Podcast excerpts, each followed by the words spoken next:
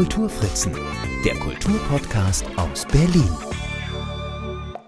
Hallo und herzlich willkommen zur nunmehr 45. Episode meines Berlin Kultur Podcasts, den es seit Mai letzten Jahres nun schon gibt. Mein Name ist Marc Lepuna und ich freue mich, dass ich auch die heutige Folge nicht alleine bestreiten muss. Ebenso freue ich mich, dass es diesmal ein Thema ist, das in diesem Podcast, der sich ja auch mit Berliner Geschichte beschäftigt, bislang recht kurz gekommen ist. Es ist die Zeit des Zweiten Weltkriegs inklusive der ersten Nachkriegsjahre und ich begrüße heute sehr herzlich Robert von Lucius.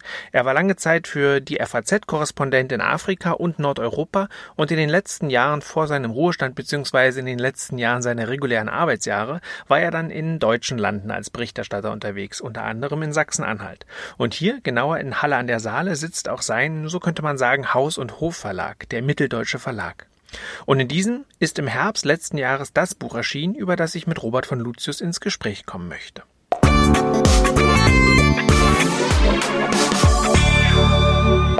Ja, ich freue mich, dass Sie jetzt da sind. Wir möchten über Ihr neues Buch reden, ein Buch, das Sie herausgegeben haben. Das heißt keine Illusion irgendwelcher Art und ähm, ja, versammelt Briefe aus Berlin äh, aus den Jahren 1943 bis 1948. Ich habe viele Fragen zu dem Buch und zu dieser Zeit und begrüße Sie jetzt erstmal schön, dass Sie sich die Zeit genommen haben, hier mit mir zu sprechen. Danke, ich freue mich auch sehr über das Gespräch, über Ihre Initiative, über das Hiersein und auch, dass Sie, nachdem Sie am Anfang sagten Ruhestand, dann den Begriff reguläre Arbeitszeit, das ersetzen. Den Ruhestand hat ein Journalist eigentlich nie. Ja, das kann ich mir vorstellen. Sind Sie denn noch journalistisch tätig? Ähm, wenig mehr Bücher schreibend, äh, gelegentlich äh, Zeitschriftenartikel. In der FAZ ist es üblich, wenn man äh, draußen ist, dann nicht mehr zu schreiben, mit wenigen Ausnahmen. Aber für den äh, Faznet-Blog äh, schreibe ich so alle paar Tage, äh, also ehrenamtlich natürlich, irgendetwas Kleines zu Afrika, damit äh, Afrika und vor allem die West-, Ost-, äh, zentralafrikanischen Ecken nicht so unterbelichtet sind, wie sie es üblicherweise leider sind in der Presse und auch zum Corona-Thema. Mhm. Das heißt, Sie haben noch reguläre Kontakte dorthin und holen sich die Informationen sozusagen aus erster Hand? Äh, nicht aus der Zeitung, ja. Ähm, das ist überwiegend, also ein bisschen hört man von Einzelnen, aber das sind oft dann Webseiten, afrikanische Webseiten, Ghana Web oder äh, Mo Ibrahim Foundation oder was immer, äh, die wenig im Blick äh, leider auch der Presse hierzulande sind und wo sehr viel und sehr ausgiebig berichtet wird und man dann ziemlich gut auch mitbekommt, Erforderlich ist natürlich, dass man das einordnen kann, dass man schon früher öfters da war und äh, auch dort gelebt hat und das einordnen kann. Mhm. Wie kam es denn, wo wir schon so mittendrin sind, das interessiert mich jetzt auch, auch wenn es noch gar nicht mit Berlin zu tun hat, äh, wie kam es denn zum einen, dass Sie äh, sich aus, also ausgerechnet nach Afrika gekommen sind und vor allem auch dann, äh, warum sind Sie da dann wieder weg? Die zweite Frage ist auch, auch schwierig. Ähm, ich war seit Jugend auf mit Afrika verbunden, weil mein Vater im diplomatischen Dienst war und der war sieben Jahre lang erst Konsul, dann Generalkonsul in Kapstadt. Insofern habe ich die Schulzeit in Kapstadt und Windhoek teilweise verbracht und mich immer dafür interessiert. Dann begannen irgendwann so meine, äh, mein Bedürfnis, etwas zu schreiben, Zeitungen, Zeitschriften, immer abwechselnd journalistisch und wissenschaftlich. Und äh, dann denkt man sich, was kann man, was die anderen nicht oder was weiß man. Und dann kam es über den ersten Artikel äh, über Afrika und ähm, dann relativ viel im Laufe der Zeit, auch Buchbeiträge, Büchlein und so weiter. Und dann ergab sich per Zufall, das halber Zufall, dass ich dann zur FAZ, als ich dort besuchte, aber ohne Hintergedanken, äh, gefragt wurde, ob ich nicht mal schreiben wollte und aus dem gelegentlich Schreiben wurde dann äh, Eintritt in die Redaktion. Bisher die einzige Bewerbung meines Lebens. Ja, und herzlichen Glückwunsch. danke. Äh, ich fürchte, das ist äh, in heutigen Zeiten völlig undenkbar, auch ohne mehr. Volontariat, ohne Praktikum und so weiter. Das waren andere äh, Voraussetzungen. Und ähm, ja, als ich dann dahin kam, äh, war dann eigentlich schon klar, dass ich dann für die erstmal nach Afrika gehen würde. Aber irgendwann reicht es, war äh, nach fünf, sechs, sieben Jahren wird man als Journalist so ein bisschen gelangweilt, weil sich vieles wiederholt, man muss dieselben Fragen beantworten und so. Bei mir ist es dadurch etwas leichter geworden, dass ich dann in der Hälfte der Zeit, äh, vorher hatte ich südliche Afrika, also zehn Länder, äh, dann habe ich äh, den Rest Afrikas außer Maghreb über, auch mit übernommen, dadurch neue Gebiete, neue Themen, obwohl ich da auch früher gereist bin. Und insofern war das wieder eine äh, Erfrischungskur. Dann irgendwann aber hatte ich ein bisschen Bedürfnis wieder zurück nach Europa, nicht zwingend nach Deutschland zu der äh, zu Freundeskreisen, äh, die ich so auch in Südafrika stark hatte, aber äh, äh, zu Kultur, zum Wesen, auch Familie, die dann teils älter und bei der man ein bisschen in der Nähe sein wollte. So. Mhm. Und dann sind Sie ja letztlich dann doch nach Deutschland zurück, wenn ich es richtig gelesen habe, 2006 und haben dann aus deutschen Landen noch berichtet, vor allem so aus Mitteldeutschland eben.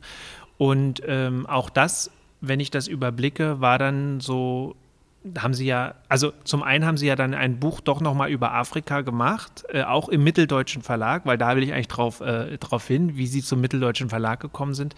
Ähm, weil alle anderen Themen, die dann in den Büchern, die Sie danach dort publiziert haben, sind ja durchaus naheliegend. Aber wie kam es denn dazu, dass Sie A zum Mitteldeutschen Verlag kamen und B, dass dort dieses Buch über Afrika erschien? Ähm, ich hatte neben Niedersachsen, ich hatte Sitz in Hannover und Bremen, eben Sachsen-Anhalt als Berichtsgebiet und hatte mich besonders darüber gefreut, dass man drei so ganz unterschiedliche Bereiche und nicht nur ein großes Bundesland hat, über das man berichten und reinschauen und lernen kann. Und in äh, Sachsen-Anhalt war eine der Orte, in denen man gerne war und viel war, war Wittenberg, weil da immer Treffen waren, äh, Kultur sich ballte. Und da gab es einmal im Jahr ein Wittenberger Gespräch von der Staatskanzlei organisiert mit zu klugen Themen, mit vielen klugen Leuten. Und an einem Abend, als das allzu früh endet, schon zehn, elf oder so, sind dann drei von uns dann weitergezogen in, ein, äh, in eine Kneipe mit Billard und ähm, Flower Power in Wittenberg. Und da war der Verleger Roman Pliske auch dabei. Und äh, drei, vier, fünf Tage nach diesem Abend äh, äh, kam dann eine Mail von ihm. Er hatte dann ein bisschen gesehen, was ich geschrieben hatte. Dieses Buch muss kommen. Mhm. Und das war insofern auch absolut zur perfekten Zeit, weil ich da wieder mehr Zeit hatte als früher. Früher wäre das gar nicht gegangen. Zweitens äh, andere Angebote, die es mal gab und Nachfragen betrafen, so Reiseführer oder das Tagespolitische. Damit hat man ständig zu tun gehabt. Wenn, dann sollte es etwas anders sein. Etwas, was einen etwas herausfordert und Spaß macht. Und da hat er mir äh, einigermaßen freie Hand gegeben und insofern ein starker kultureller Bezug auch in dem Buch.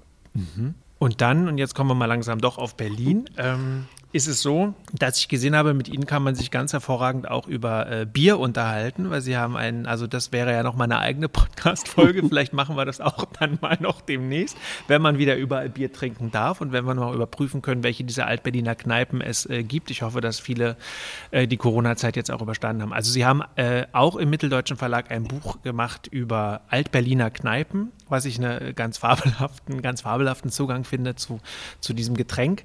Und jetzt ganz neu im letzten Jahr ist ein Buch ähm, erschienen und dieses Buch fand ich von Anfang an so interessant und dachte, das wäre doch mal was, was ich auf jeden Fall lesen möchte, mm, weil es ein Briefwechsel ist aus einer Zeit, 1943 bis 1948, ähm, über die man, wie ich finde, relativ wenig weiß, was so Alltagsgeschichte angeht. Man ist ein bisschen erschlagen, logischerweise in der Zeit von den gesellschafts- und weltpolitischen Ereignissen, von den militärischen, also sprich der Weltkrieg und die Nachkriegszeit und die Teilung Berlins dann letztlich auch ja schon in die Besatzungszonen. Aber was halt fehlt in äh, so ist tatsächlich der Zugang zur Alltagsgeschichte in der Zeit. Und deshalb fand ich äh, das eben so interessant.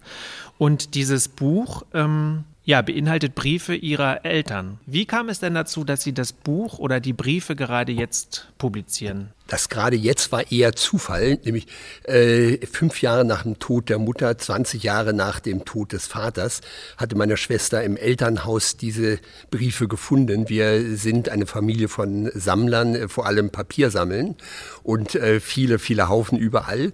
Und als sie diese äh, zusammengeschnürten Briefe fand, war sie und dann auch ich elektrisiert, als ich anfing zu lesen, weil ich das nicht erwartet hat. Wir wussten nichts davon. Unsere Eltern haben uns auch nie in der Zeit davon erzählt, von der Existenz dieser Briefe. Dass die überhaupt erhalten sind, ist ja ein absolutes Wunder, weil meine Mutter sie zweimal auf der Flucht von äh, äh, Pommern äh, nach Thüringen und dann nach Hessen immer mitgeschleppt hat, wenn sie ohnehin fast nichts mitnehmen konnte. Und zum Glück hatte mein Vater meistens, meine Mutter auch meistens getippt. Das ist also auch leichter zu lesen. Ich habe relativ viele andere Briefe aus Familienbesitz, äh, auch in einem anderen Archiv sozusagen. Und da ist es doch sehr mühsam zu lesen, äh, zumal die Briefe oft, ne, äh, andere Briefe oft nicht so gehaltvoll sind. Und diese sind wirklich bewegend, äh, äh finde ich, bin befangen natürlich und gleichzeitig äh, leicht lesbar und leicht ordnbar. Und als äh, nach wenigen Wochen, nachdem ich anfing zu lesen, dachte ich, das muss kommen. Und dann habe ich bei Roman Plisk, bei dem Verleger, äh, ein sehr offenes Ohr gefunden. Mhm. Jetzt ist es ja so, dass sich Ehepaare Briefe schreiben, ist ja eh selten. Wie kam es denn, also ich weiß es natürlich, aber unsere Zuhörer und Zuhörerinnen natürlich nicht, dass wir jetzt mal so ein bisschen in die Geschichte äh, dieser Briefe auch eintauchen. Wie kam es denn überhaupt dazu, dass ähm, sich ein Ehepaar, sie waren ja zu dem Zeitpunkt noch sehr jung, muss man sagen, frisch, ähm, frisch verheiratet, als dieser Briefwechsel losging. Wie kam es denn dazu, dass sich das Ehepaar ähm, ja, trennen musste? Berlin im äh, ab November etwa begann 1943 begannen die Bombardierungen, die heftigen Bombardierungen. Vorher war das noch in überschaubarem Maße. Etwa zwei Monate vorher ähm, gab es eine Anordnung sowohl von der äh, staatlichen Seite wie auch äh, äh, Flugblätter, die von den Alliierten äh, heruntergelassen, äh, aus Flugzeugen gelassen wurden, die sagten, Frauen und Kinder sollten die Stadt möglichst verlassen. Und äh, insofern war jede Ehefrau, die äh, oder jede Frau mit Kindern, äh, die nicht absolut unentbehrlich war, wurde gebeten, fast angehalten, irgendwo aufs Land zu verwandten oder jedenfalls raus aus der Stadt zu gehen. Und das hatte sie dann auch äh, getan, eben im Herbst 43, erst zu ihrer Schwester, dann zu ihrer Schwiegermutter. Mhm. Jetzt stelle ich, so, stell ich eine Frage, weil die mich tatsächlich äh, noch bewegt hat grundsätzlich. Hm, jetzt ist es ja so, dass Ihre Familie jetzt nicht aus den einfachsten Verhältnissen kommt, würde ich mal sagen. Also war die, war diese Verschickung von, von Frauen und Kindern, war das wirklich, richtete sich das an alle oder gab es da äh, Abstufungen? Wissen Sie das? An alle. Mhm. Und zwar automatisch, wer fuhr äh, und äh, Kinderlandverschickung in Anführungszeichen, äh, wer das tat, äh, es war äh, eine starke Erwartung, wenn nicht ein, ein Druck. Und es war sogar so, dass man, wenn man äh, irgendwie äh, hinfuhr oder äh, sagte, dann war diese Anordnung gleichzeitig die Fahrkarte für die Eisenbahn. Mhm. Und dann haben Sie ja, also dann habe ich das so verstanden, Ihre Mutter ist ja mit ihrer Schwester, das wird dann wahrscheinlich die Schwester sein, die auch die Briefe gefunden hat. Ja. ja. Sie haben eine Schwester und noch einen Bruder, ne? So Sie sind es, der ja. Jüngste, das heißt, Sie kommen ja hier in den Briefen noch gar nicht vor, weil Nein. Sie kamen erst zur Welt, da waren die beiden dann schon wieder zusammen. Das war dann nach dem Krieg 1949, Sie sind Jahrgang ja. 49, genau. Aber die Gudrun, glaube ich, eine Gudrun heißt ja. Ihre Schwester, die, ähm, ja. Sie wird sich freuen. Ich habe es tatsächlich schon vor einer ganzen Weile gelesen, aber so ein paar Namen sind mir ja dann doch hängen geblieben, logischerweise. Also Gudrun äh, und ihre Mutter Dagmar, die sind zusammen Erstmal nach Thüringen? So? Äh, erst nach äh, Pommern äh, auf ein äh, landwirtschaftliches Anwesen, in dem ihre Schwester und Schwester meiner Mutter und äh, deren Mann lebten. Da war meine Schwester aber noch nicht geboren. Das war so zwei Monate etwa bevor, vor der Geburt. Stimmt, sie ist nämlich hochschwanger weg, so ja. war das, genau. Aber dann, die Geburt wurde ja auch in den Briefen ja. nämlich gefeiert, in einem der ersten Briefe. Ja, das kann ich mir ja schon alles immer überhaupt gar nicht vorstellen. Aber wenn man jetzt nochmal so über Berlin nachdenkt, wie, wie, Sie haben schon gesagt, die ersten Bom äh, Bombardierungen gab es schon, aber die großen gingen ja dann erst los. Ähm, was hat denn Ihren Vater in Berlin gehalten? Der Beruf. Er war äh, Rechtsanwalt, Syndikus, äh, also leitete die Rechtsabteilung von Vasax, einem Chemiekonzern. Und äh, die Wirtschaft musste ja in irgendeiner Form äh, weiterlaufen. Und die hatten ihr Büro äh, ganz zentral in der Linkstraße, also direkt neben dem Potsdamer Platz jetzt. Er musste also dann von Neuwestend bis zur Linkstraße immer hin und her, wie auch immer in den Jahren dann kommen und die mussten dann, mussten dann Verträge machen für, äh, unter Firmen, äh, äh, war er dann Geschäftsführer, äh, also eine Mischung von Juristerei und Wirtschaft und praktischer Arbeit. Und, und drei seiner Brüder waren im Krieg, sind auch alle drei, äh, die drei, die im Krieg waren, alle drei gefallen.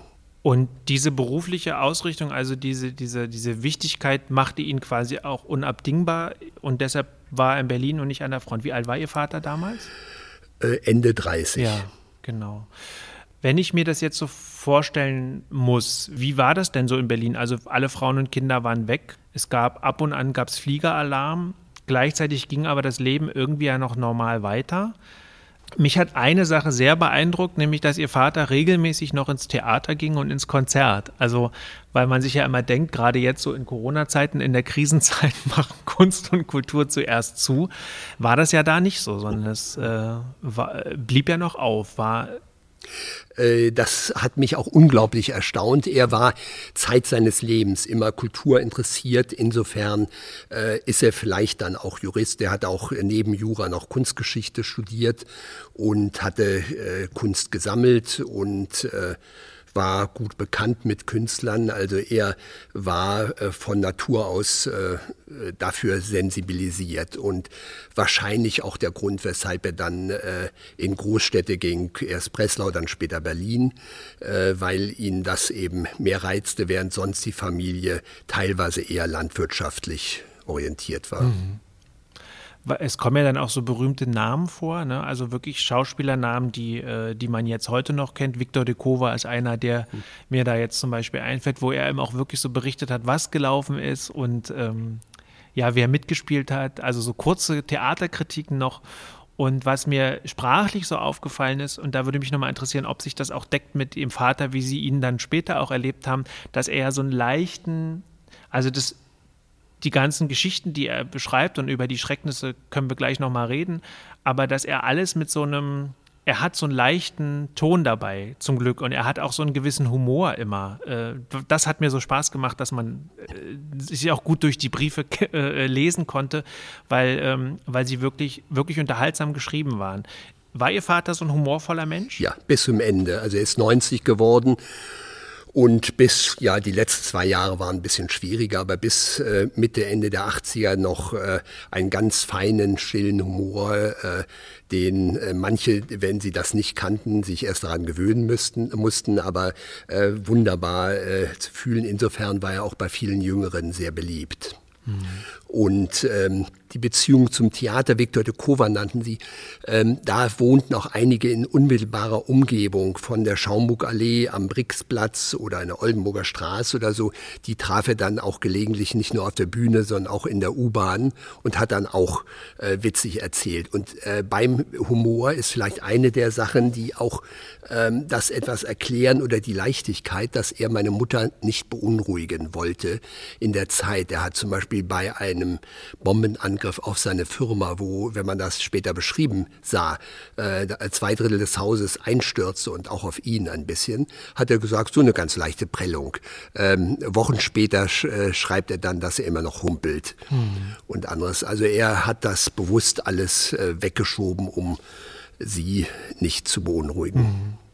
Na, man kriegt auch viel mit, gerade auch, äh, weil ja viel, er erzählt ja auch viel aus der Wohnung und aus der Umgebung, dass eben wirklich ja die Nachbarhäuser mehr oder weniger, also Westend selber war so ein bisschen außen vor, aber tatsächlich um die nächste Ecke sind dann doch Häuser eingestürzt, sind Leute gestorben, äh, die man dann auch kannte. Also das, äh, dass diese Schrecknisse dieses Krieges, die jetzt in der Stadt selber stattfinden, natürlich auch so eine, ja, die gehörten so dann zum Alltagsgeschäft äh, plötzlich dazu oder zum Alltag dazu. Und das hat dann eben ähm, ja, das hat dann eben auch so einen Berichtcharakter und gleichzeitig, und das fand ich eben an diesen Briefen so, so aufregend auch, mm, dass man so trotz alledem so mittendrin war. Also Sie haben recht, er hat einen jetzt nicht beunruhigt zum Glück, aber trotz alledem kriegte man ja so einen Eindruck davon und das ist etwas, was mir so ein bisschen in der Geschichtsschreibung logischerweise bisher fehlt, äh, wie dieses Erleben ist, wenn man, äh, wenn plötzlich Fliegeralarm ist, wenn man plötzlich ähm, zurück in seine Wohnung kommt und sieht, dass die Scheiben alle eingedrückt waren von den Druckwellen der Bomben und er dann erstmal äh, stundenlang die Wohnung wieder halbwegs in Ordnung bringen musste, dass man aber dann trotzdem noch einen Glaser bestellen konnte, der dann die Scheiben wieder einsetzte, dass Erbstücke dann doch kaputt gegangen sind. Auch da zeigte sich sein Humor, etwa als er sagte, heute sei er nach Hause gekommen und hätte nicht äh, mühsam die Haustür aufschließen müssen, weil sie flach gelegen hätte und die nächste auch. Und äh, äh, hat das also in einer äh, Leichtigkeit genommen, die ganz sicher nicht seinem realen Leben entsprach, denn er war äh, natürlich unter Hunger, unter Nahrungsmangel, unter Arbeit, äh, unter Zeitmangel extrem belastet. Ähm, und andere sagten, äh, auch er habe in der Zeit halt und Bilder belegen das ziemlich mager und entkräftet ausgesehen. Aber irgendwie hat er in seiner Gesinnung, in seiner Art durchgehalten und das äh, weggeschoben. Jetzt hatten Sie es gerade schon gesagt, ähm, das wäre auch nochmal ein Punkt, der mich interessieren würde. Die Nahrungsversorgung in Berlin, das war ja extrem schwierig und gleichzeitig ähm, besteht ja ein Großteil der Briefe auch wirklich aus den äh, Informationen, wer was wann gegessen hat und wer was wem wann hat schicken können und, äh, und, und, und geschickt hat. Können Sie da noch mal so ein, vielleicht so, so einen Einblick geben, wie die Situation da grundsätzlich war mit den Lebensmittelmarken und den Zuteilungen und Rationierungen? Also Rationierung war unglaublich bürokratisch, nicht nur für Nahrungsmittel, sondern auch für Textil, für Fahrten, für äh, jede Kleinigkeit im Leben brauchte man einen Bezugsschein oder Rationierungsschein oder Zulassung. Äh, das kam zusätzlich zu den übrigen Erschwernissen, die man damals hatte und zu der Stimmung. Ähm, er hat ähm, neben den Scheinen eben äh, relativ Glück gehabt im Verhältnis zu anderen, weil sie einen kleinen Fleck hatten neben dem Haus, in dem sie anbauen konnten. Dann haben die äh, beiden Mütter immer mal etwas geschickt, vor allem die Mutter meiner Mutter auch hat dann mal Zwiebeln, mal dies, mal das geschickt. Und ähm, das taucht sehr stark auf in den Briefen. Äh, in den realen war es noch etwas mehr. Ich habe etwas äh, gesichtet, um, äh, damit es sich nicht zu massiert oder darauf mhm. konzentriert und das Organisatorische manches dann rausgenommen. Aber das gibt einen gutes, guten Querschnitt in alles Wichtige da. Ähm, dann war auch also durch ähm, äh, durch die Sendung von eben Zwiebeln oder was immer. Äh, da, äh, das haben sich ja auch dann die Mütter, äh, die dann in äh, Hessen waren oder in Thüringen, auch abgespart. Äh, und äh, dazu gab's äh, die Mutter meines Vaters, die hatten eigentlich Landwirtschaft. Aber das war eine solche Kontrolle, dass sie nicht verfügen konnten über das, was dort angepflanzt wurde. Hm.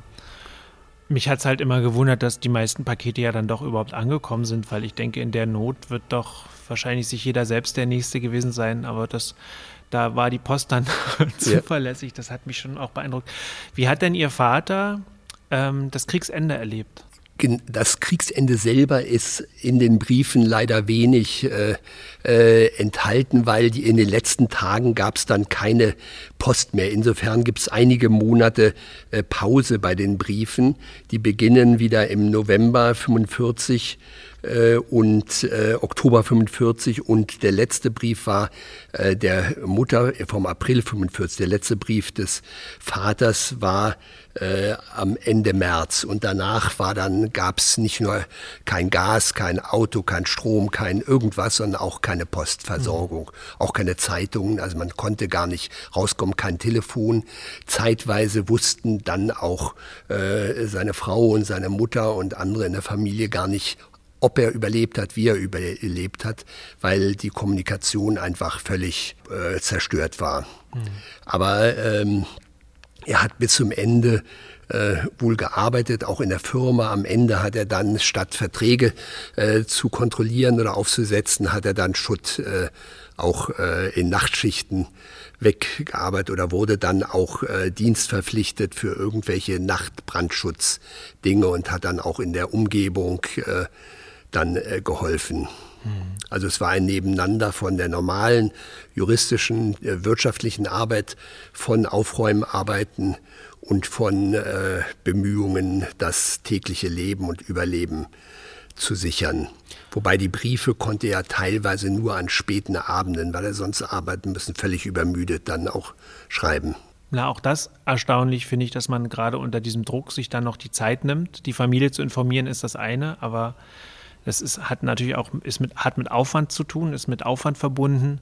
Mm, und umso wichtiger äh, und schöner natürlich, dass diese Briefe erhalten sind. Sie haben ja schon gesagt, die Briefe haben äh, kleine Odysseen auch hinter sich. Ähm, ihre Familie konnte ja dann zum einen auch gar nicht dort bleiben, wo sie das Kriegsende erlebt haben, weil das russische Besatzungszone war, sowjetische Besatzungszone war und dadurch natürlich dann viel ja auch enteignet wurde. Können Sie da noch mal kurz beschreiben, wie es da weiterging? Die Familie war nördlich von Erfurt in mehreren landwirtschaftlichen Anwesen. So. Ähm, und äh, da ist meine Mutter dann schon äh, äh etwas früher dann, also nicht erst äh, äh, direkt zum Kriegsende, dann nach Schönstadt zu anderen Verwandten bei Marburg äh, gefahren in einem Treck. Ähm, aber die Großmutter blieb dort und bis zuletzt und wollte ausherren und wurde dann aus ihrem Anwesen dann innerhalb von 24 Stunden äh, zwangsverwiesen und ohne äh, irgendwie etwas mitnehmen zu können. Mhm. Also die hat versucht durchzuhalten, aber es ging nicht und dann ist sie dann auch geflohen. Und wie ist dann ihre, wie sind ihre Eltern dann wieder zusammengekommen? 46, äh, 47, also es gab dann zwischendurch aber ganz selten Besuche äh, meiner Mutter in Berlin. Umgekehrt war es schwierig, auch weil mein Vater fürchtete, wenn er äh, fährt und sie besucht, dass dann seine Wohnung in den paar Tagen, in denen er weg ist, verloren geht durch äh, Besetzungen, durch Beschlagnahme mhm. oder was immer. Und äh, dann äh, 47, 46, 47 ist sie dann äh, abenteuerlich mehrere Tage lang aus äh, Hessen dann über Fulda und äh, äh, ist die Fahrt auch genau beschrieben, hat ein Schutz- und Trutzbündnis mit zwei anderen jüngeren Frauen gemacht, die dieselbe Strecke fuhren, auch weil es dann einige Überfälle oder auch Morde gab auf dem Wege. Und die Fahrt zurück war äh, und äh, war auch schwierig, aber irgendwie wurde sie erleichtert durch die vorhin erwähnte Schwester Gudrun, die ein Strahlekind war und irgendwie die Leute, die Grenzbeamten, Zollbeamten dann abgelenkt hat durch ihr Lächeln und andere auch äh, schwach werden ließ. Mhm. Und letztlich kam sie dann, also die Briefe enden 48, was daraus schließen lässt, dass dann die Familienzusammenführung ähm, letztlich dann wieder geglückt ist. Wie ging es denn dann, wo und wie ging es denn ab 1948 weiter? Also das Wichtigste war natürlich 1949 meine Geburt. Ja, selbstverständlich. Aber äh, ja, genau. also mein Vater ist, äh, ne, nehmen Sie mich hoffentlich so ernst Alles wie mein Vater, also ja und nein. Ähm, er äh, ist nach dem Krieg, er wollte eigentlich gar nicht in die Wirtschaft, sondern wollte Rechtsanwalt werden. Aber ähm, das konnte er nicht, weil Voraussetzung für Rechtsanwalt, fast sichere Voraussetzung für Rechtsanwalt war Parteimitgliedschaft und die wollte er nicht haben und hat sie, äh, hat er auch durchgehalten. Und insofern ist er dann äh, in die Wirtschaft gegangen und hat dann 45 äh, als einer der ersten Rechtsanwälte in Berlin äh, von den Alliierten eine Zulassung als Anwalt bekommen, hat aber zeitweise, er hat dann gleichzeitig auch noch weitergemacht bei der WASAG als Berater und zeitweise sogar dann drei Aufgaben. Das zeigt etwas die schwierige Lage damals, besonders bei Juristen. Die Juristen waren entweder äh, getötet oder äh, infiziert durch Partei-Nazi-Mitgliedschaft. Ähm, und so wurde er dann zeitweise auch noch äh, zwangsverpflichtet. Das wollte er gar nicht als Richter, Vormundschaftsrichter. Hat, er war also parallel äh, einige äh, Monate lang Richter, Rechtsanwalt und Firmenberater. Und dann äh, ist er dann 1952 dann, ähm, wo man langsam wieder anfing, etwas stabiler leben zu können, ähm, äh, vom Auswärtigen Amt geholt worden äh, durch einen Freund, weil es damals halt nicht so viele gab, die äh, unbelastet in ein schwieriges Land äh, äh, wie Norwegen, also nicht schwierig, sondern ein wunderbares Land, aber ein Land, das mit Deutschland eine schwierige Vergangenheit mhm. hatte. Und die hätten Deutsche nicht besonders gerne gesehen, die eine belastete Vergangenheit hatten. Und da das zum Glück bei meinem Vater nicht so war, äh, ist er dann dahin gegangen als äh, an die Gesandtschaft. Und später dann, wenn ich es richtig verstanden habe, ja nach Afrika. Ja, dazwischen noch äh, Bonn, dann für Auslandsschulen okay. zuständig mhm. und dann äh, politische äh, Länderreferate. So. Mhm. Wenn Sie jetzt so mit dem äh, Blick des Sohnes nochmal äh, auf Ihre Eltern zurückblicken, ähm, was glauben Sie, was diese, was diese Zeit, die in dem Brief geschrieben, äh, beschrieben ist, wie stark hat die Ihre Eltern geprägt? Wahrscheinlich in manchen Dingen, die uns gar nicht so bewusst waren zu der Zeit. Das ging bis dahin, dass mein Vater zum Beispiel dann, ich würde nicht sagen manisch, aber doch ähm, äh, Lichtschalter, äh, wenn man nicht im Hause war, hat man ausgeschaltet. Mhm. Und äh, sehr sparsam, auch dann, als er langsam wieder anfing, etwas solider zu werden. Ähm, also ich noch als Student, äh, am Anfang konnten wir kein Fahrrad leisten. Inzwischen kann ich's. Und das war damals irgendwie ähm, eine Auswirkung wahrscheinlich der Zeit, ob es Schreckmomente äh, gab, äh, die geblieben sind, äh, kann ich schwer beurteilen. Äh, aber ähm, ich vermute schon, dass er äh, auch gesundheitlich, also dass das äh, Folgen gehabt hat, die wahrscheinlich stärker waren, als wir damals realisiert hatten. Hm und Traumata. Das ist, äh, da wir das äh, nicht wussten und wir auch äh, teils dann äh, getrennt wurden, also er im Ausland, wir dann in Deutschland studierten und so weiter. Und äh, als man dann in die Zeit kam, wo man fragte, dann irgendwann äh, es nicht genügend getan hat und ich hatte auch das Gefühl, dass er nicht wirklich viel darüber erzählen wollte. Das hört man ja aus der älteren Generation mhm. immer wieder, dass die einfach die Zeit verdrängt haben auch die, die äh, an der Front waren oder in Gefangenschaft oder in Lagern oder wie, dass sie einfach nicht erzählen wollten. Umso wichtiger, dass es diese Briefe gibt, die zumindest so, ein, so einen gewissen Einblick geben in die Zeit. Was ich auch sehr schön finde an dem Buch, äh was Sie ja eben herausgegeben haben, Sie haben ja schon gesagt, Sie haben äh, vorsichtig auch äh, gestrichen und sortiert, damit es nicht, nicht zu viele Wiederholungen gibt, damit es nicht ähm, ja, damit der Einblick in das Leben ähm, mehr im Mittelpunkt steht als das Organisatorische, was sicherlich auch dazugehörte. Nichtsdestotrotz war es ja auch drin. Ähm, was ich wirklich sehr, sehr schön finde, ist, äh, sind, die, ähm, sind die Anmerkungen, die Sie auch immer noch machen, weil dadurch leiten Sie, das wollte ich nur noch mal als Werbung auch für das Buch machen, leiten Sie natürlich auch noch mal ganz wunderbar äh, in die Zeit hinein und ähm, machen das aber auch eben auf eine sehr verständliche Art und Weise, wo es immer noch mal so Anmerkungen und Erklärungen nach jedem Brief eigentlich gibt. Äh, ähm, die dann helfen, das nochmal ein bisschen besser einzuordnen. Zudem gibt es noch zeitgenössische Fotografien, nicht unbedingt immer aus der Familie, aber zumindest welche, die nochmal zeigen, ähm, ja, zeigen, wie es damals äh, so war, wo die Schäden waren, wie äh, Formulare aussahen und so weiter und so fort. Bei den, wenn ich sagen darf, bei den ähm, Erläuterungen ist es so, vieles war, äh, ist unserer Generation sehr leicht gemacht worden, jetzt durch Internet. Äh, bei den äh, Theater-Schauspielernamen stand so gut wie jeder im Netz und mhm. äh, manchmal war dann falsche Schreibweise, aber man konnte dann äh, leicht finden und zuordnen. In anderen Dingen war es etwas schwieriger. Mein Vater hat ziemlich vorsichtig formuliert, weniger politisch, sondern vorsichtig, ähm, wo es Zerstörungen gab. Er ist dann öfters durch die Stadt gewandert, hat gesagt, hier, das ist zerstört, das, das, das und hier als einziges stehen geblieben.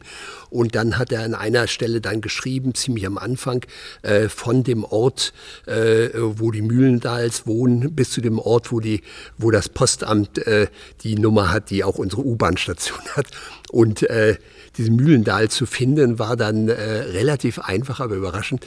Da habe ich dann gesucht und gesehen, in München gab es einen Professor, und äh, einen auch in Niedersachsen. Und den Münchner Anwalt habe ich geschrieben. Er sagt, ja, ja, das war mein Vater und das war Langwitz-Ecke so und so und so und so. Und wir haben uns dann getroffen auch. Die beiden Brüder waren dann mit Ehefrauen bei mir und äh, äh, da habe ich den dann zum Beispiel auch, der Vater war dann auch damals in der Vasa, konnte den dann die Geschichte äh, der Firma äh, zeigen, die mein Vater auch geschrieben hatte. Und so gab es immer wieder auch im Nachhinein viele überraschende äh, Kontakte und Berührungen, auch nach einem Artikel, den ein lieber Kollege über das Buch in der FAZ geschrieben hat, ganz überraschend. Ähm, äh, sind dann plötzlich viele Briefe gekommen, äh, mehrere Briefe gekommen von Menschen, die, von der, äh, mit denen ich vor 30, 40 Jahren zu tun hatte. Äh, unter anderem aber eben auch einer, der eben in dem gleichen Haus wohnte wie wir in der Schaumburgallee und dann Anekdoten über meine Schwester, über meinen Bruder und über mich dann uns berichtete. Das heißt, Sie, Sie haben dann nach dem Krieg, also die Wohnung wurde dann wieder instand gesetzt, logischerweise, irgendwann ist ja alles, also das Haus an sich war ja, glaube ich, unbeschädigt, ne, in dem, in dem Ihre Eltern gewohnt haben oder so. Sie sind also nach Berlin allesamt zurück und auch in der Wohnung dann erst, haben Sie erstmal weiter gewohnt. Ja, bis 1952. Mhm, bis es dann eben in, in, den diplomatischen Dienst ging. Ja. ja, jetzt haben Sie es schon kurz angedeutet, das wäre so noch meine abschließende Frage. Wie genau, wie waren denn die Reaktionen an sich auf das Buch? Also ich kann, äh, äh, bin ziemlich glücklich, äh, natürlich auch äh, gerade in äh, dem Berliner Stadtmagazin Main. Eine wunderbare, wunderbarer Buchhinweis, der sehr schön ist, den ich gerade erst gesehen habe, äh, aber äh, auch in Zeitungen, äh, vor allem äh, auch äh, in Fachzeitschriften oder Medien, die auch irgendwie mit dem Leben meines Vaters zu tun hat oder mit meinem, gab es teilweise ziemlich schöne Reaktionen und entsprechend auch, glaube ich, Auflagen. Ich halte schon für denkbar, dass es ziemlich bald einen, sehr bald einen Nachdruck geben könnte, was den Autor natürlich freut. Mhm. Und eine Formulierung, die mich besonders freute, war äh, eines Historikers, offenbar ein Schwergewicht als Historiker Schütte in äh, der Freitag, so eine liberale äh, Wochenzeitung. Der hat das ein eindrucksvolles Zeitdokument genannt. Und das von einem anerkannt, das tut gut. Ja, und das würde ich aber auch tatsächlich unterstreichen, weil schon gesagt, man kriegt, äh, man kriegt schon, man hat viele Filme aus der Zeit oder die in der Zeit spielen, sagen wir mal eher so, wo man natürlich vermittelt bekommt, wie, wie, wie schlimm es damals gewesen ist, wie dramatisch auch immer ab in den Luftschutzbunker äh, oder in den Keller, dann wieder rauf. Äh, aber man denkt halt dann doch immer, das ist halt Film. Und jetzt liest man es halt und man weiß, es ist auch nicht irgendein Roman, sondern es ist äh, tatsächlich sind eben Zeitdokumente, wie, äh, wie Sie es ganz richtig gesagt haben. Und tatsächlich ist ja die Frage, wie viel es davon eigentlich gibt, weil wenn man sich so in dokumentarische Texte, wenn man so dokumentarische Texte aus der Zeit halt sucht, so Lebensberichte, Tagebuchaufzeichnungen, dann ist das ja doch verhältnismäßig überschaubar, was über diesen Zeitraum publiziert wurde. Vielleicht, weil es einfach gar nicht mehr gibt, vielleicht, weil viel auch im Krieg oder nach dem Krieg verloren gegangen ist. Umso wichtiger, glaube ich, ist es tatsächlich, dass man äh, diese Briefe jetzt halt hat und dass die jetzt der Öffentlichkeit ähm, verfügbar sind. Von daher, danke. Ja, ähm, dass diese Reaktionen, also es hat mich auch unglaublich erstaunt, wie wenig es zum Alltagsleben gibt. Ich bin Mitglied äh, Berliner Geschichtsverein und dort auch ab und zu in, den, äh, in der Bücherei und hatte auch natürlich bei der Suche hier zu dem Buch auch herumgestöbert und es gab nichts, keinen einzigen vergleichbaren Briefwechsel aus der Zeit. Es gibt hier und da ähm, Tagebücher, aber die waren meistens nach dem System eben, äh, der bekannte Philosoph trifft die bekannte Schauspielerin oder so. Und ähm, das war dann so eine Elitenbeschreibung und nicht, wie man, wie man überlebte, wie man eben in der Pause, wie Sie gerade sagten, im äh, Konzert zwischen zweiten und dritten Satz oder davor in den Keller ging und dann weitermachte oder wie man aß, wie man sich bewegte. Ich hätte gerne auch mehr gelesen. Das fehlt mir auch etwas in den Briefen und auch in den anderen. Wie hat man sich zwischen Westend und äh, Potsdam Platz bewegt damals, wenn die U-Bahn, S-Bahn teilweise gar nicht fuhren? Ist man dann mit Fahrer zu Fuß gegangen, gelaufen, mit Anhalter? Ähm, also aus der Zeit, trotz auch dieses wunderbaren Buches äh, von Jena Wolfszeit, fehlt mir äh, viel in der äh, in der Literatur. Und ich hoffe, dass das eine Anregung ist, dass auch andere so etwas finden. Es gibt Briefe äh, zu äh, Feldpostbriefe von der Front, es gibt Briefe aus dem Widerstand, aber Briefe aus dem wirklich täglichen Überleben der Hauptstadt kenne ich nichts anderes. Nee, ist mir auch nicht bekannt. Und das ist ja eh. Ähm ich glaube, Sie nennen es auch Reichstrümmerfeld, ne? Die Zeit. Ich habe es übernommen, das nicht Ja, ja, ja, nee, aber genau, also ja. daher dieser Begriff. Ähm, also ja aus dieser dunklen Zeit und dann vor allem eben auch dieser Nachkriegszeit, die ist ja ähm, tatsächlich dokumentarisch wenig, wenig erschlossen, zumindest eben in dem, was mir auch selber so gefällt, in diesem alltagshistorischen, dass man eben mehr über das Leben der Leute in der Zeit erfährt und vor allem gerade auch aus Berlin und das ist, steckt natürlich auch in diesen Briefen drin, dass es immer Ortsbezeichnungen gab, dass man so selber so ein bisschen so ein Gefühl dafür kriegt, wo bewegte sich ihr Vater, was, äh, was passierte denn und ja, und dann weiß man ja auch, wie wenig davon heutzutage noch übrig ist, ne? weil doch eben einfach in den Wochen danach dann einiges dann eben doch auch nochmal in Schutt und Asche gelegt wurde. Ja, vielen Dank. Vielen Dank. Ich fand das sehr spannend.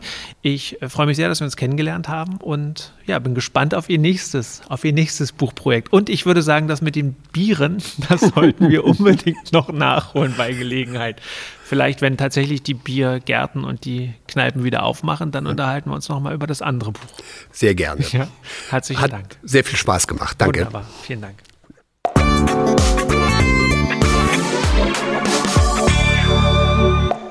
Jetzt haben wir viel über die Briefe gesprochen, die sich Reinhard von Lucius und seine Frau Dagmar zwischen 1943 und 1948 geschrieben haben.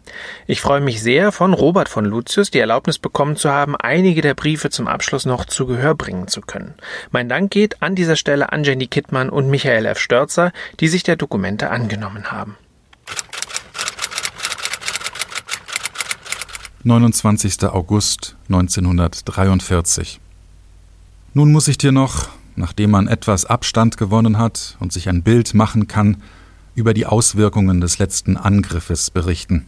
Es sind im Wesentlichen dieselben Stadtteile, nur vollständiger, betroffen wie das letzte Mal. Das Gebiet zieht sich etwa von Mühlendals Gegend bis zu dem Bahnhof, dessen Namen dem unseres zuständigen Postamtes entspricht.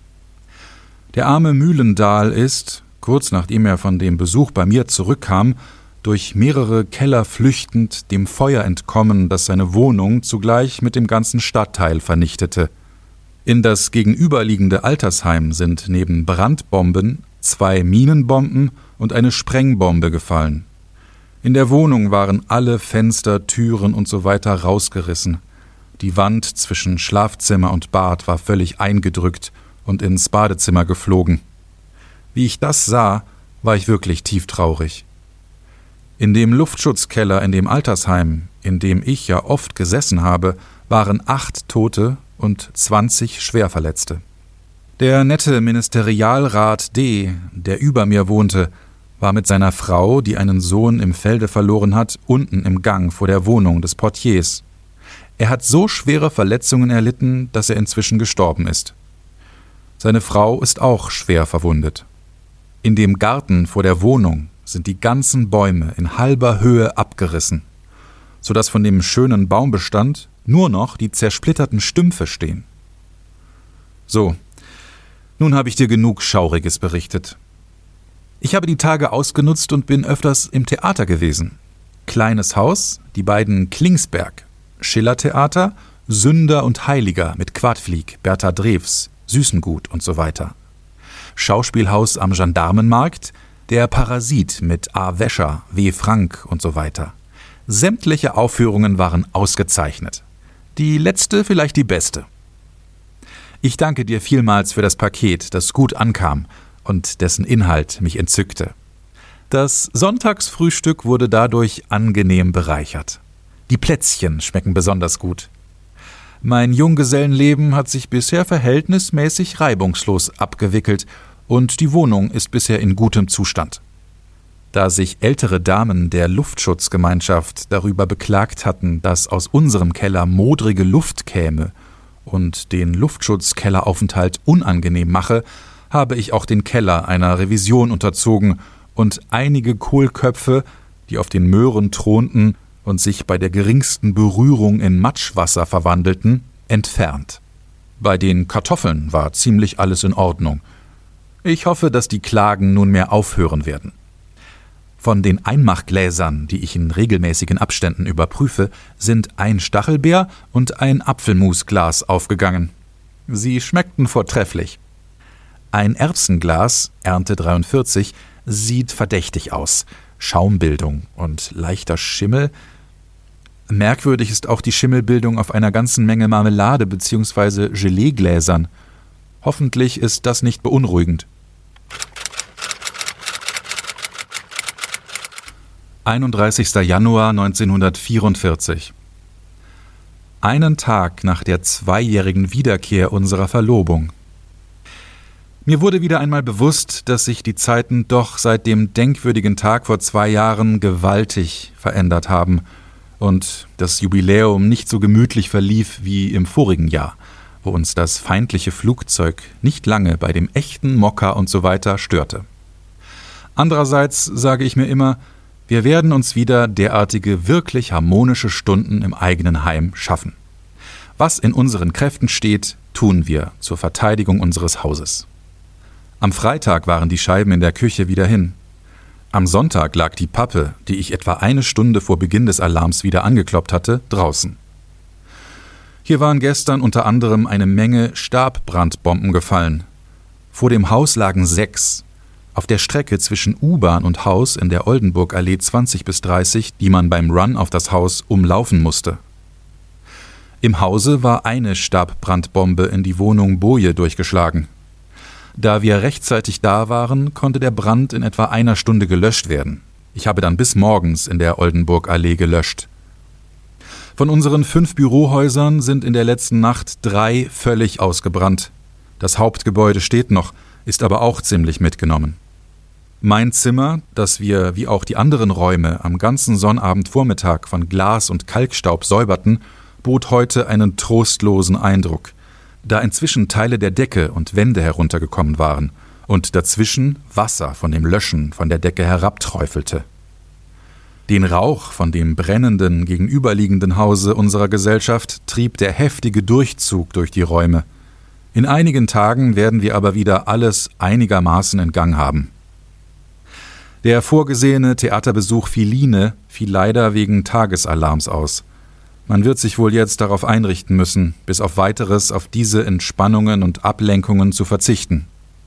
Die Staatsoper am Königsplatz ist, wie ich heute Morgen von einem Lastauto, das mich ein Stück Wegs mitnahm, sah, leider ganz ausgebrannt. Wenn das hinsichtlich der Büros so weitergeht, wird ja unter Umständen die Frage der Umsiedlung sehr plötzlich akut. Mir wäre das, im Gegensatz zu meiner früheren Ansicht, nicht angenehm, da man ja immer wieder sieht, dass man doch im schlimmsten Falle meistens immer noch etwas retten kann, wenn man da ist. 8. Februar 1944 Wie lieb du in deinem Brief an unsere unendlich schönen Stunden in unserem kleinen Heim dachtest, und sie werden wiederkommen. Wir würden sie aber uns überall schön machen. Das Wichtigste ist doch die Harmonie in uns selber. Hat man sie nicht, hilft nicht das schönste Heim darüber hinweg. Und ich glaube wirklich, wir besitzen die Gabe, die Schönheit jeder Stunde aufs tiefste auszukosten. Wenn ich zurückdenke, gibt es so unendlich viele schöne Stunden. 18. Februar 1944. Für mich persönlich war die Nacht ebenfalls bewegt, aber im Endeffekt sehr glücklich verlaufen. Ich hatte, wie ich dir erzählte, im Betrieb Luftschutzdienst.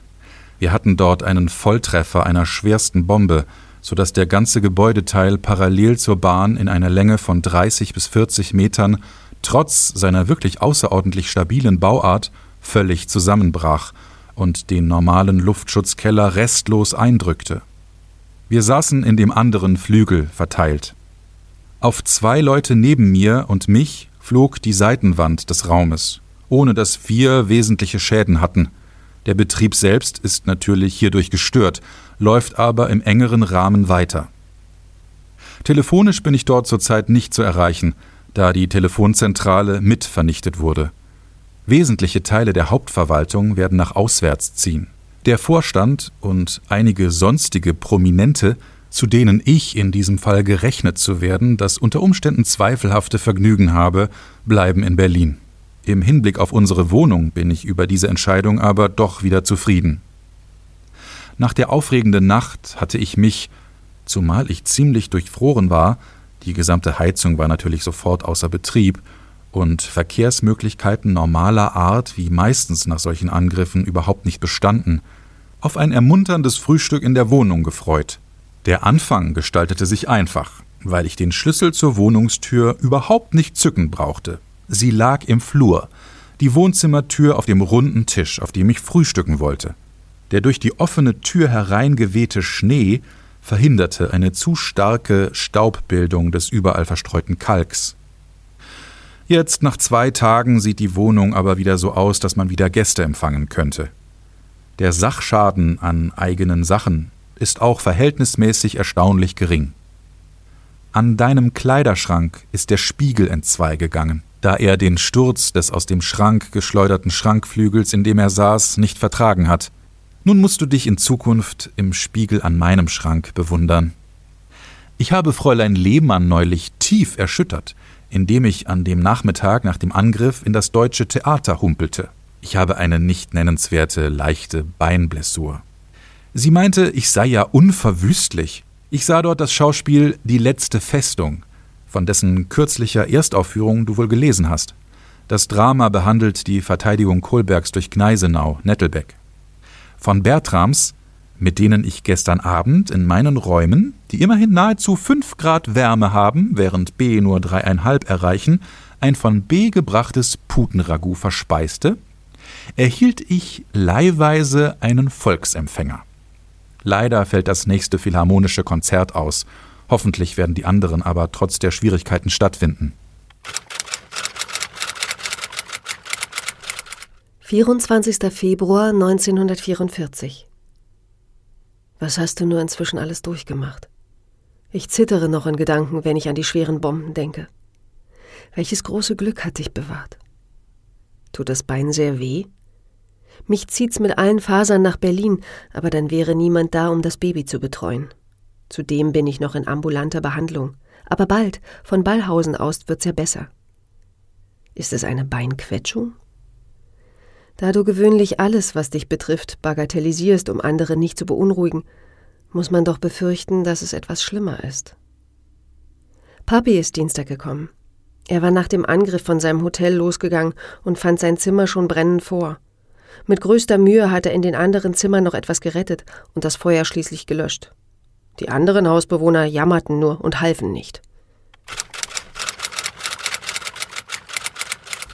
5. Oktober 1944 Dass es mir noch gut geht, obwohl wir hier in den ungeheizten Räumen frieren.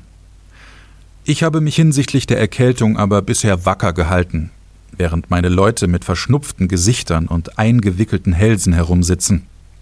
Nach dem hiesigen Wahlspruch soll eben kein Berliner hungern, ohne zu frieren.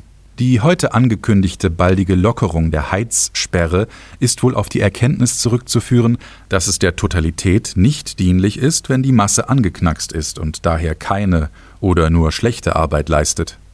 Andererseits ist die Kohlennachschubfrage genau so wie zurzeit für die Kartoffeln ein nicht leicht zu nehmendes Problem. Die Luftruhe, die alle zum Aufatmen brachte, scheint auch zu Ende zu gehen, obwohl die schlimmen Nächte erst später einsetzen werden. Die Kleiderkarte werde ich ja lieber persönlich mitbringen, da ja Berichte über die Eisenbahnüberfälle durch Tiefflieger auf der Strecke, die uns verbindet, nicht angenehm klingen und ich ein derartiges Dokument nicht der Post anvertrauen möchte. 9. Februar 1945 Wir sorgen uns alle so um dich. Wie furchtbar muss der Terrorangriff für dich gewesen sein.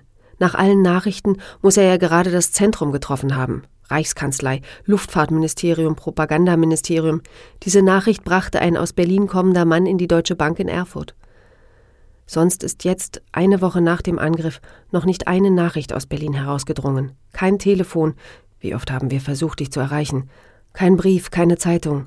Berlin schweigt. Wie schwer muss Berlin getroffen sein, dass jetzt noch nicht die Post funktioniert. Jemand kam auch mit der Nachricht, dass der Potsdamer Bahnhof getroffen ist. Eine Nachricht, die mein Blut wirklich zum Erstarren brachte. Was musst du wieder durchgemacht haben? Es muss ja entsetzlich gewesen sein. Du tust mir so bitter leid. Wärst du doch nur nicht so bequem nach Berlin gekommen. Aber wie konnte man das vorher wissen? Ich bin so froh, dass du einen gewissen Essvorrat hast. Es scheint, als ob das große Hungern jetzt anfängt.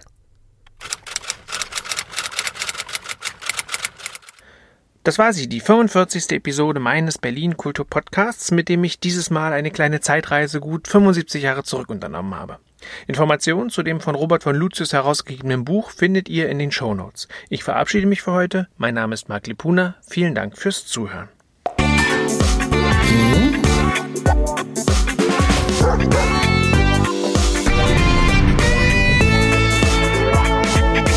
Kulturfritzen, der Kulturpodcast aus Berlin.